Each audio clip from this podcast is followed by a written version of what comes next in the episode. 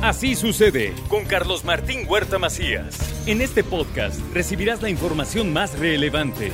Un servicio de Asir Noticias. Sí, me da muchísimo gusto que esté aquí en el estudio porque ahora pasas, pues ya, de otra manera, mi querida Rocío, pero estar aquí en el estudio con nosotros, ¿cómo estás? Ay, es otra energía, muy rica, muy rica energía, me encanta, me encanta estar aquí en Asir, me encanta ver como todo el contexto hasta el entrar y que me digan, cuidado, no te vayas a caer. Ya te la sabes, ¿no?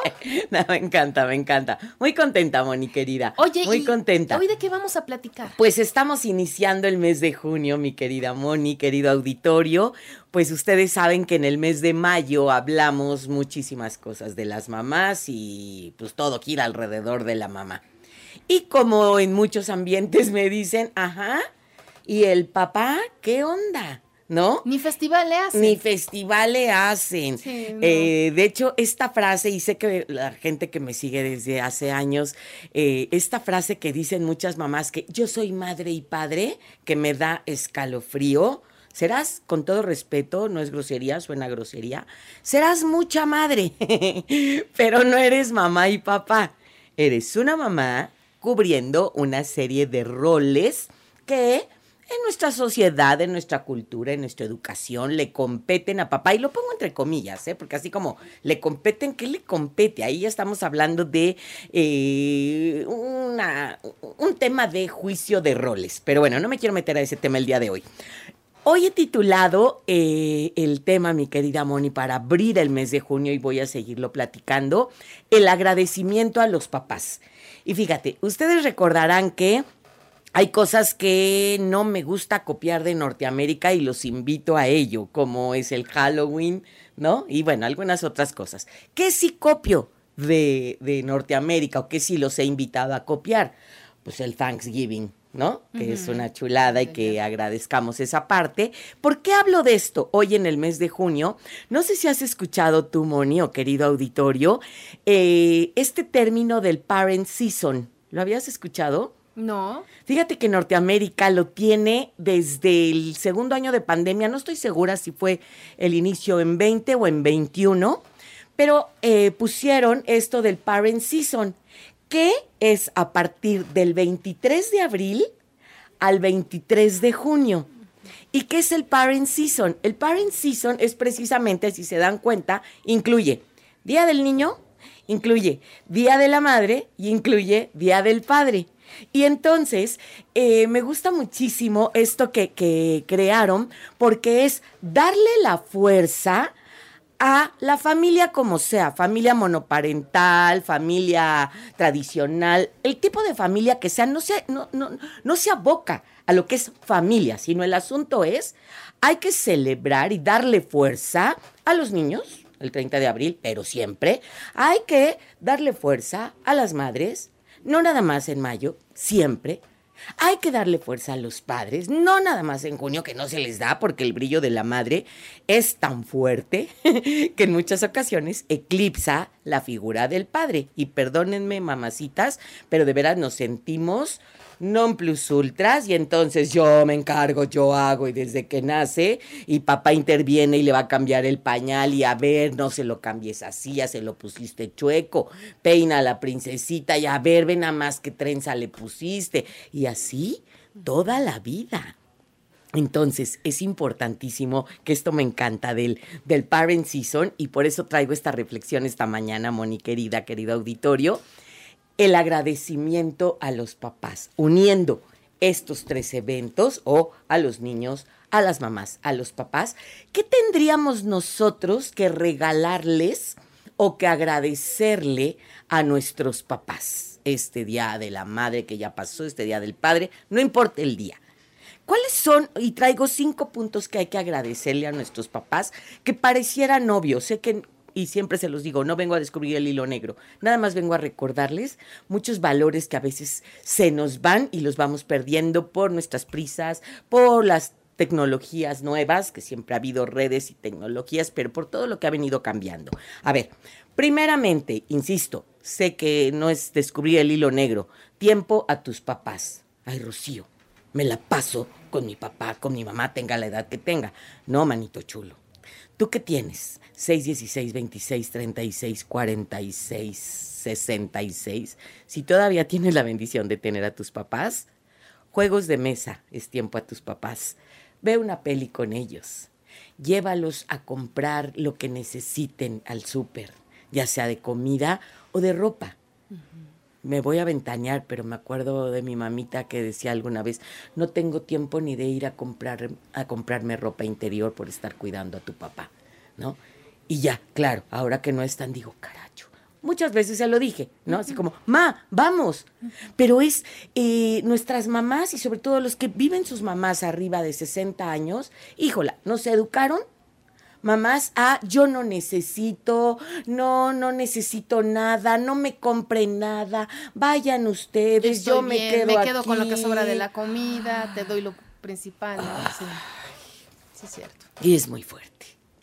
Y papá, pues papá es el fuerte, papá tiene que ser el seguro, papá tiene que ser el que nos protege, el que controla, el que... Y entonces estos roles tan rígidos evitamos o dejamos de darles un tiempo hermoso en cuanto a ese tipo de actividades, a jugar con ellos, estar con ellos. Segundo punto, si tienes la fortuna, y no, ahí te va, si tienes la fortuna de que vive papá o mamá, pregúntales de su infancia. Esto trabajando y estudié hace poco esta cuestión de árbol genealógico y todo lo que es la biodescodificación emocional y todo lo que depende de mis papás, mis abuelos, bisabuelos, tatarabuelos. Mira, si tienes broncas con tus papás, querido Radio Escucha, ok, no lo hagas por ellos. Hazlo por ti y por tu descendencia. Porque lo que vivieron tus abuelos, bisabuelos, tatarabuelos va a influir o está influyendo en ti, quieraslo o no, e influye en tus hijos, en tus nietos. Que si hubo alcoholismo, que si hubo carencia económica, que si hubo infidelidad, que si hubo infertilidad, todo eso influye. Entonces, si tienes la bendición de que viva alguno de los dos, pregúntale su infancia. Y aquí se me antoja ponerle la frase que sé que he dicho en otras ocasiones. Nunca es tarde para tener dos infancias. Nunca es tarde para tener una infancia feliz tú puedes construir la segunda infancia. Entonces es una chulada que si vive alguno de los dos, les preguntes de su infancia y, oye, ma, ¿y cómo te trataba el abuelo? ¿Y qué dijo mi abuela cuando naciste? ¿Y qué? De veras te vas a sorprender. Y le vas a ayudar muchísimo a acomodar parte de su vida. Y dije, si vive o no vive, porque si no vive y tienes tíos paternos, maternos, abuelas, pregunta. Es regalo y oro puro, que sepas de dónde vienes. Porque si sabes de dónde vienes, sabes a dónde vas. Y se me ocurre ahorita, cuando estoy diciendo esto, una frase que me encanta de ver Hellinger que dice, ahí te va, espérame, quien no conoce su pasado, corre el riesgo de repetirlo. Qué fuerte, ¿no? Porque qué maravilla que yo pueda repetir el éxito de mi papá, de mi abuelo, de mi bisabuelo. Sin embargo, hay cosas que repetimos inconscientemente. Entonces, entre mayor información tengamos, es regalo para mi alma, es regalo para mis papás, abuelos, bisabuelos y para todo mi sistema familiar. ¿Me expliqué? Sí. Ok, punto número tres, darles de regalo, no sé si ahorita en junio, cuando quieras.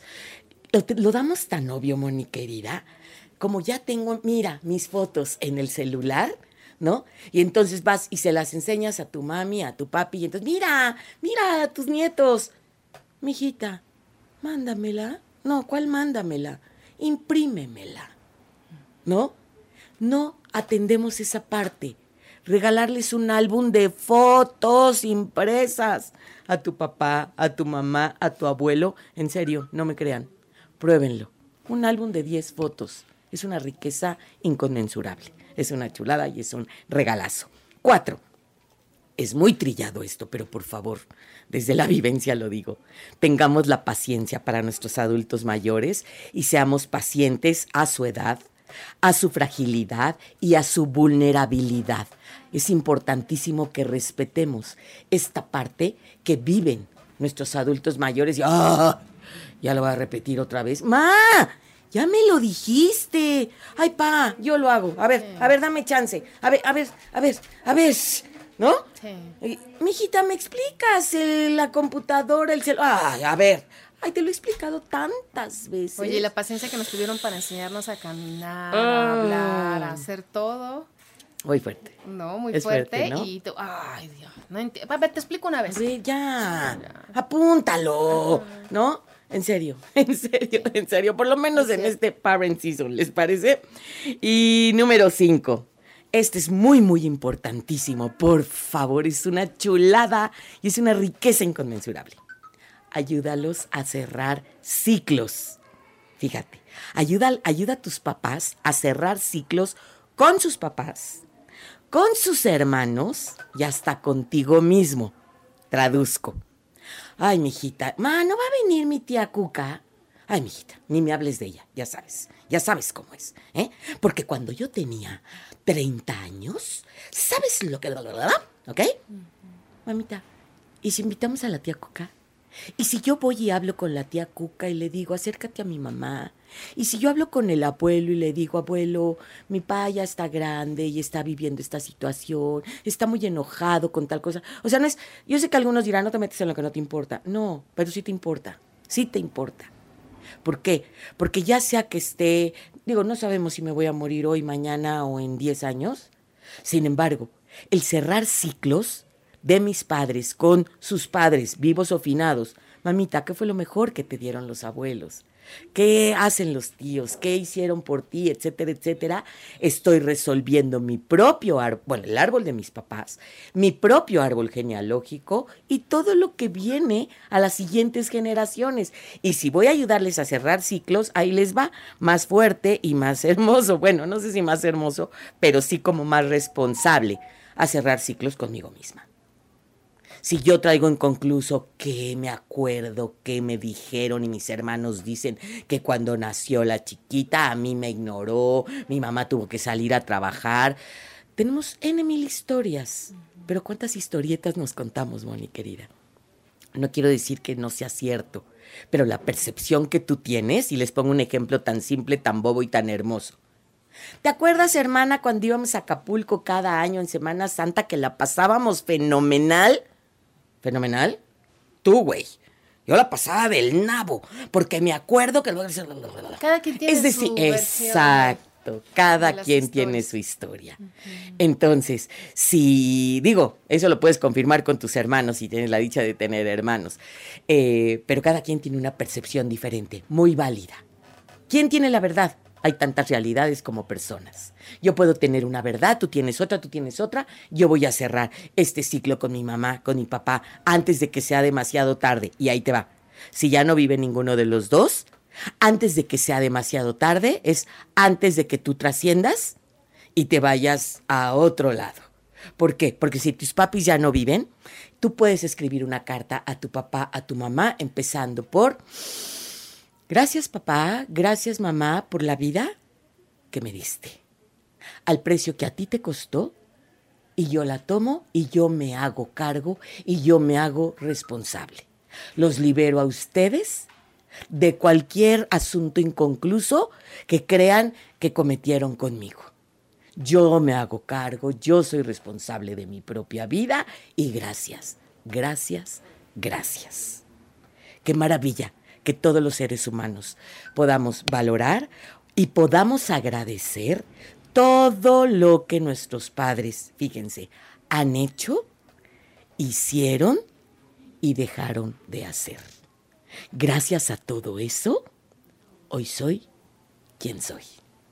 ¿Cómo la ves? Claro, no, precioso. Oye, y este ejemplo que nos estás poniendo, lo que yo haga, eh, repercute también, por ejemplo, en mis hijos. Es un ejemplo Muchísimo. también para ellos el decir, mi mamá hace esto, oye, mi mamá cerró siglos, mi mamá, eh, a pesar de que me ha contado historias súper tristes, pero veo que ya lo superó. Muchísimo. Y mira, qué bueno que haces esta, esta reflexión, Moni, y esta pregunta, porque también sé que hay madres, hay padres, hay individuos, hay personas, sin juicio, por favor. Sí.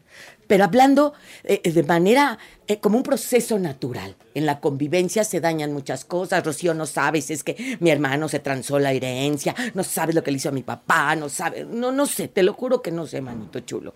Sin embargo, insisto, no es por el otro, es por mí. Y como bien dices, si mis hijos ven esto que estoy resolviendo, y habrá veces que en la resolución es esto que viví con mi prima, con mi tía, con mi hermano, con mi papá, con mi mamá, con mi hijo, con mi cuñada, con quien sea, no la quiero volver a ver en mi vida. Ya hablamos de perdón hace poquito, en Semana Santa, recuerdo.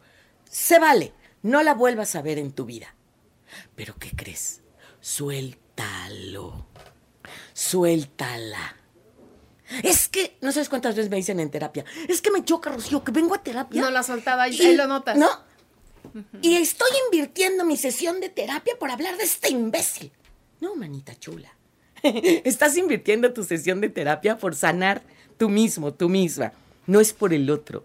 Es un, dos, tres por mí y por toda mi generación que me precede y por los que me anteceden. Es sanar mi árbol familiar, sanar mi árbol genealógico y aguas con frases como si te identificas con esto de, oye, ¿y ahora qué va a ser el Día del Padre? ¿Y tu papá? No tengo padre, nunca he tenido padre. Si tienes padre. No, no tengo. Sí, manito, sí tienes. Hubo un espermatozoide que entró, ¿sí? Para que tú estuvieras aquí. Entonces hay que sanar esto. Y como siempre lo digo en estos asuntos inconclusos o en heridas de infancia, en una palabra, que sientes por tu papá. Lo primero que se te ocurra. En una palabra, que sientes por tu mamá. Lo primero que se te ocurra. ¿Alguien puede sentir nada? Nada estás muerto. Qué bueno que lo dijiste, porque me lo dicen mucho. Pues sí, ¿no? Cuando dices, ya, ya, mm, no. no lo odio, pero mm, lo perdoné y ya, entonces no siento nada. Sí sientes, manita chula. Y a mí me da la impresión que estás enojada, pareciera ser que estás resentida, pareciera ser que hay cosas que todavía te incomodan de tu papá y está bien. ¿Y entonces me estoy engañando a mí misma cuando digo no pues siento nada? Pues es como una protección, un autoengaño, una evasión, ¿sí? Sí. Que es por cuidarme. A mí me encanta Joseph Singer. Joseph, Joseph Singer es terapeuta humanista y en su libro él lo menciona hermosamente que dice, a ver, cada quien es responsable de su vida y entonces desde ahí hacemos un ajuste creativo. Y aún la evasión, Moni querido, eh, querida, cuando decimos, ¿me vale? No te vale. si te valiera ni lo dirías. Ese es un ajuste creativo. Y entonces, en términos psicológicos, hacemos como una autorregulación organísmica. ¿Qué? O sea, regulo, me autorregulo en mi organismo. ¿Qué creen? Para no enfermarme.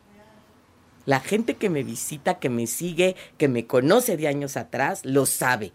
No es como requisito terapéutico, pero sí es requisito de vida qué siento por mi papá, qué siento por mi mamá, desde ahí voy a darme cuenta qué onda con mi trabajo, con mi economía, con la relación con mis parejas, con la relación con mis hijos, en serio, en serio. Todo, Todo Nina, te lo juro. Todo. Entonces, si tú tienes un pensamiento o un sentimiento negativo por papá y mamá, es el momento. Aprovecha esto que nos dijo Norteamérica del Parent Season, o llámalo como se te pegue tu regalada gana, y deja de estar cargando estos asuntos inconclusos, estas sombras que igual tu papá, tu mamá, tus hermanos, tíos, primos, sobrinos, nietos no están enterados, pero a ti sí te está haciendo daño. Y si te amas a ti mismo, como siempre acabo hablando de autoestima, manita chula, manito chulo, resuélvelo. Y si no lo puedes resolver tú solo, tú sola, pide ayuda. ¿Sí? Y entonces trabaja toda esta parte de dónde vengo y hacia dónde voy. ¿Por qué? Porque voy a repetir esos mismos esquemas. No sabes cuántas veces escucho esto de mi mamá quiere que hable con ella bien y que le tenga confianza, si ella ni le habla a su mamá. Ajá. Pues claro, claro. ¿No? Lo que haces, mamita chula, papito chulo, grita tan fuerte que no me deja escucharte lo que dices. Y esto es muy fuerte. Ay, excelente, como siempre, mi querida Sale mi moni chula. Les mando un abrazo a todos. Estoy, estoy a sus órdenes, con sus, como siempre. Y este. Redes pues, sociales. Redes sociales, todo estoy en Rocío González Galván, la página www.rociogonzalezgalván.com. Mensajes, no me hablen, please. Ay, qué fea me oigo. No me hablen. No, me no escriban. Escríbanme escríbanme audios. O sea, tengo a mi asistente que de 8 de la mañana a 8 de la noche contesta este, citas y todo. Y yo contesto mensajes de 8 de la noche, aunque usted no lo crea, a 8 de la mañana. bueno. Sí, 22, 22, 12, 26, 98. Perfecto, muchísimas gracias, mi Gracias, gracias, Moni, querida. Muchas gracias a todos. Así sucede con Carlos Martín Huerta Macías. La información más relevante ahora en podcast. Sigue disfrutando de iHeartRadio.